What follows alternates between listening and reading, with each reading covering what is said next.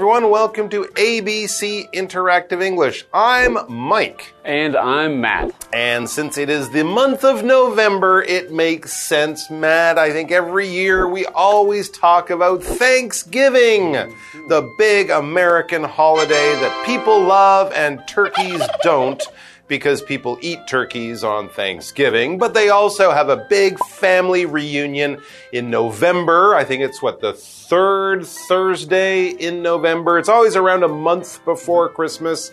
Americans will travel many miles. A lot of them will fly home just for one weekend. It's kind of like their version of, I don't know, tomb sweeping or, or Chinese New Year when everyone tries to get home. And of course, you have a big meal with turkey. You watch American college football on TV.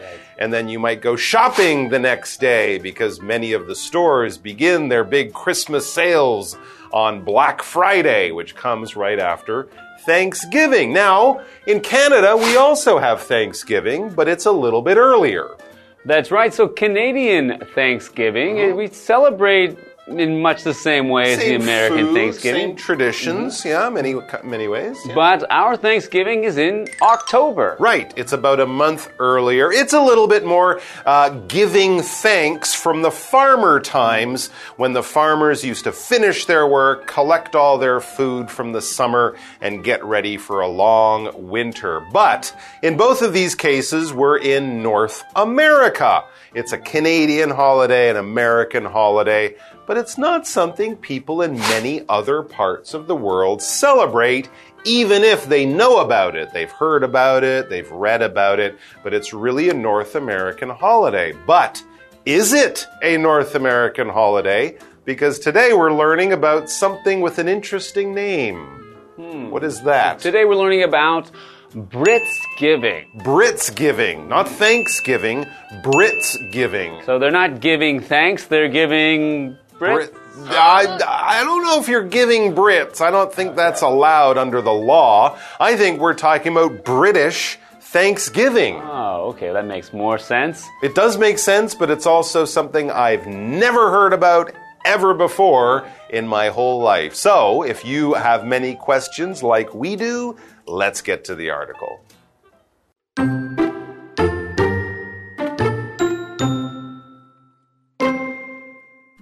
For many Americans, Thanksgiving is a very important holiday.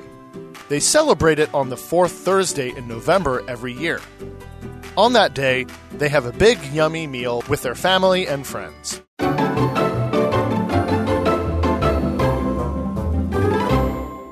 Right, so Americans call it Thanksgiving. We Canadians, we call it Thanksgiving, or you could say Canadian Thanksgiving. Mm-hmm. But when it moved across the Atlantic Ocean to the UK to Great Britain, it became Britsgiving.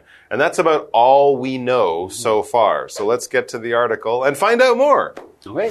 For many Americans, Thanksgiving is a very important holiday. Yes. Mm-hmm. Yes. Mm-hmm. So it is an important holiday. So a holiday mm-hmm. is a special day when people don't go to work or school Yes. because they are celebrating something. Now, this might be a religious thing, it might mm-hmm. be a kind of festival, or it might be, you know, a country's, you know, national celebration. Oh, like 1010 or July 4th for Americans? So these are all holidays. So Thanksgiving for Americans is one of the most important holidays of the year. Absolutely. As you said, it started off with often religious special mm-hmm. days. Actually, the word holiday is holy day, a day for church, for God, for, you know, religion or something like that. You also might hear people using this word for not a special day in the calendar, but for when they leave the country to go somewhere, to travel, to sightsee, to go on vacation.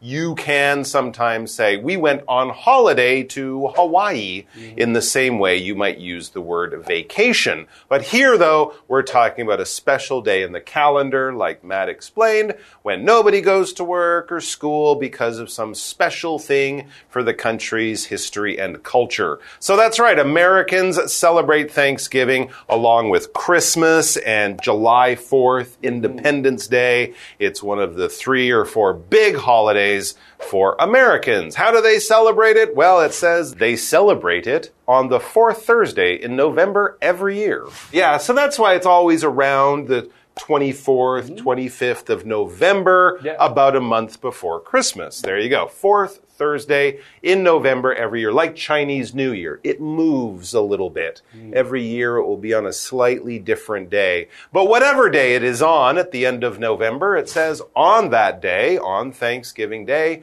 they have a big yummy meal with their family and friends. Turkey and stuffing being hmm. traditional, but of course many people have their own local food or there's vegetarian Thanksgiving. You can really do it any way you want as long as the food is good and mm-hmm. makes you go yum yum.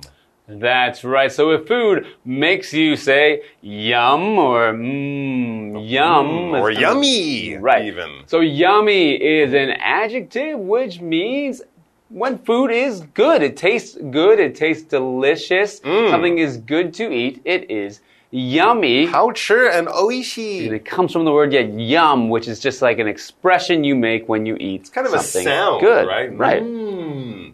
So it's Basically that. actually the opposite word from yummy. Yuck. Also comes. That's right. So yuck. yeah. You say when something is bad or disgusting, Ugh. and then you can say that something is yucky. Yeah, I just kind of say ayu.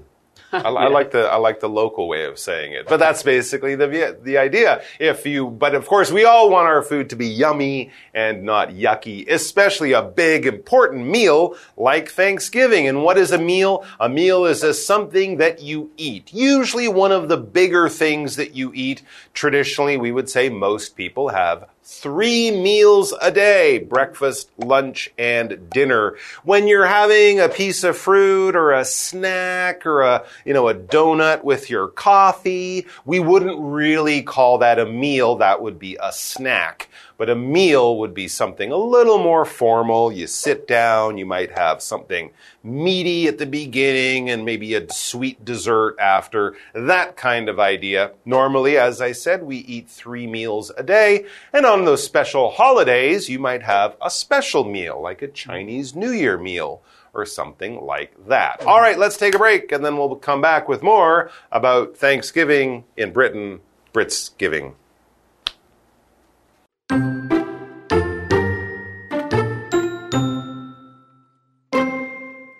The meal usually has turkey, potato, stuffing, and pumpkin pie. Before Americans start to eat, they do something special. They give thanks for all the good things in their lives. Now, many British people also celebrate Thanksgiving. They don't call it that, though. Instead, they call it Britsgiving.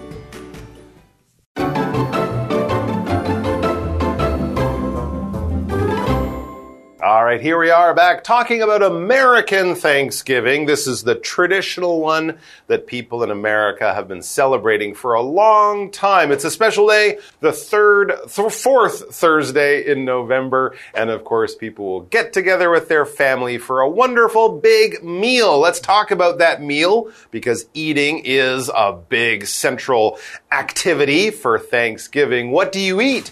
The meal usually has turkey, potatoes, stuffing, and pumpkin pie, along with some vegetables and some other stuff. As we mentioned, you know, these days people might have a vegetarian uh, Thanksgiving, vegan. A lot of people from other parts of the world might have local food from their culture. You know, if you're a Taiwanese family in America, you might have turkey and some dumplings too, or something like that. But one of the things you will find along with the traditional turkey is stuffing. Mm. Stuffing is a food that you prepare and you cook it inside of the turkey or the chicken or usually a bird that you're cooking. Stuffing is generally made of dried breadcrumbs with some salt and some spices. And then the juices inside the bird as it is cooking will kind of soak into that and it comes out kind of like a bready pudding kind of stuff.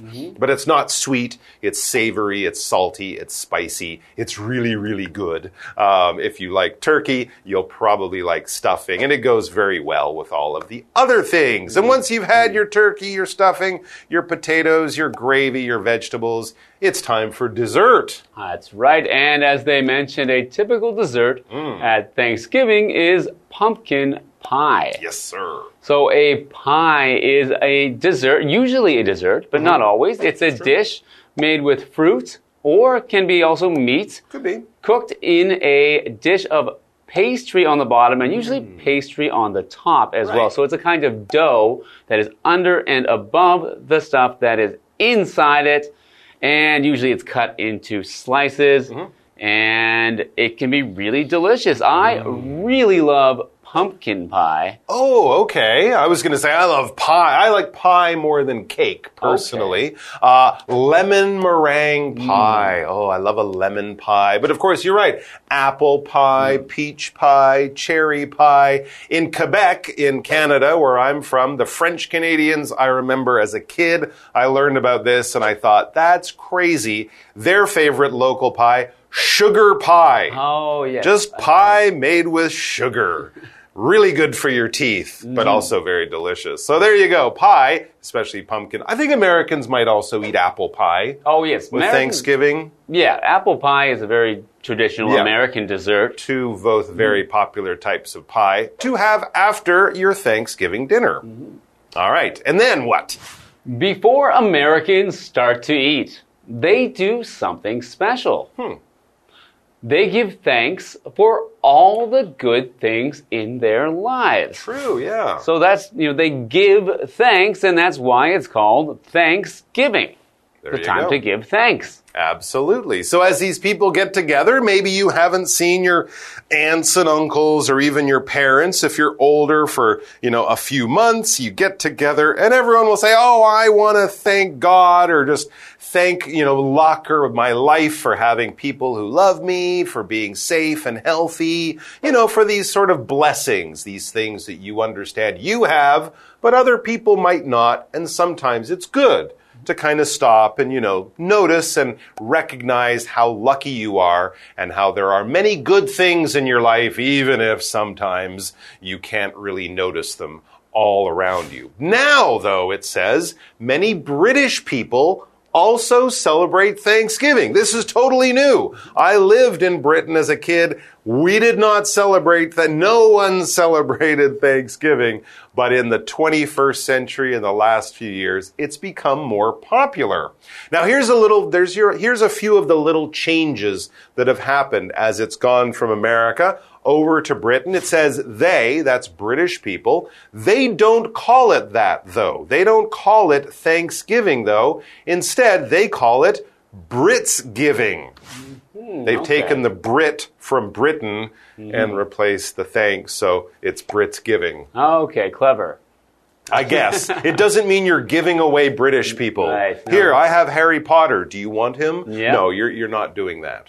Right. So that sounds like it's, you know, it's something that, you know, a way that Americans Mm-hmm. and British people can celebrate some of the American traditions Yeah. in Britain. And, Right. uh, it's interesting they've given it a new fun name. Absolutely. And Maybe- sometimes, you know, when you learn about other cultures, you learn about a holiday and you go, that's kind of a, a cool holiday, you know? I know a lot of people think tomb sweeping here in Taiwan is a pretty interesting holiday mm-hmm. to go and clean up the grave of your grandparents. We don't do that in Western countries, but maybe we should because it's hmm. kind of a special thing. That's the same thing that British people, I guess, have been thinking about Thanksgiving. So why not? Britsgiving. We'll find out a lot more about it tomorrow. Until then, have some pumpkin pie, some turkey, and come back and join us then.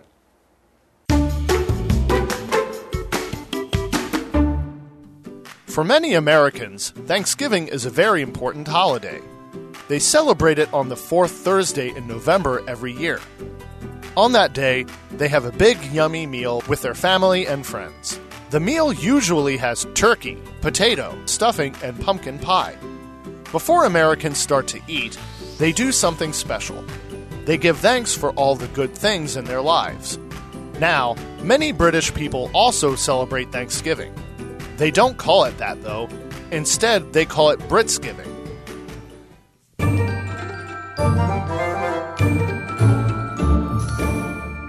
Hi, I'm Tina。我们来看这一课的重点单词。第一个，holiday，holiday 名词，节日、假日。Next Monday is a public holiday in that country。在那个国家，下周一是国定假日。下一个单词，yummy，yummy 形容词，美味的、可口的。The cake my sister made yesterday was very yummy。我姐姐昨天做的蛋糕非常美味。 下一个单词 meal，meal 名词，餐点。Jerry has five meals a day。Jerry 一天吃午餐。下一个单词 pie，pie 名词，派馅饼。My favorite dessert is apple pie。我最喜欢的甜点是苹果派。接着我们来看重点文法。第一个，the fourth Thursday in November，十一月的第四个星期四。 这是一个固定用法，表示特定的日子。叙述星期和月份可以以此类推。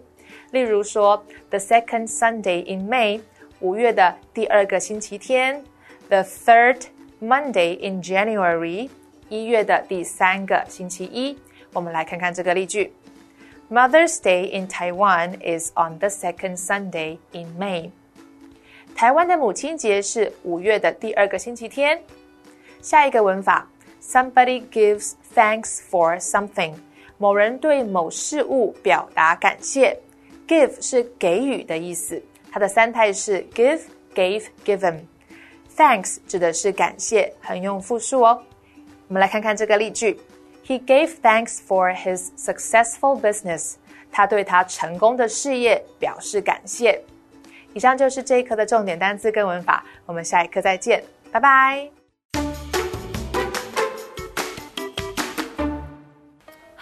Where is she? She's late. Hey, Winnie, you're late. no, I'm not. We said to mm-hmm. meet at 10:50. No, we said 10:15. Well, it's not my fault. You didn't pronounce it clearly. Well, I guess that's why when we pronounce words, we have to pronounce it properly. Today on Kiwi on the Street, we're going to work on some English pronunciation. Let's go. 我们今天呢要考验一下同学你的英文发音，OK？So 我有一些句子，and you just have to read them out loud, OK？ Uh, she sleeps on her bed. She sleeps on her bed. She sleeps on her bed. She sleeps on her bed. She sleeps on her bed. She sleeps on her bed. She sleeps on her bed. Very good. 下一个 My cap is red. My cap is red. My cap is red. My cap is red. My cap is red. My cap is red. My cap is red. Very good. OK，下一个 There is a jet in the sky. There is a jet in the sky. There is a jet in the sky. There is a jet in the sky. There is a jet in the sky. There is a jet in the sky. Very good. 那我们今天发音学到了什么呢？ Here are today's pronunciations. Number one, she sleeps on her bed. Here, when we focus on the word sleeps, you'll see a double E, which means it's not an eh sound, it's an E sound. So when you're saying double E, you should have a little bit of a smile. E. So just like the word keep, she keeps to herself. She sleeps on her bed. Next, my cap is red. Here, when we focus on the word cap, you'll see an AP, which means there's a ah sound followed by a p, a popping. So just like I'm running the tap, tap water. My cap is red. Moving on. There is a jet in the sky. Here, the word jet has an eh sound, okay? Just like bed, red, jet. The E is very different from a double E. It's not E, it's a eh. So your jaws relax, your tongue is almost sticking out, and you have a eh sound. There is a jet in the sky. That's it for today. Kiwi later.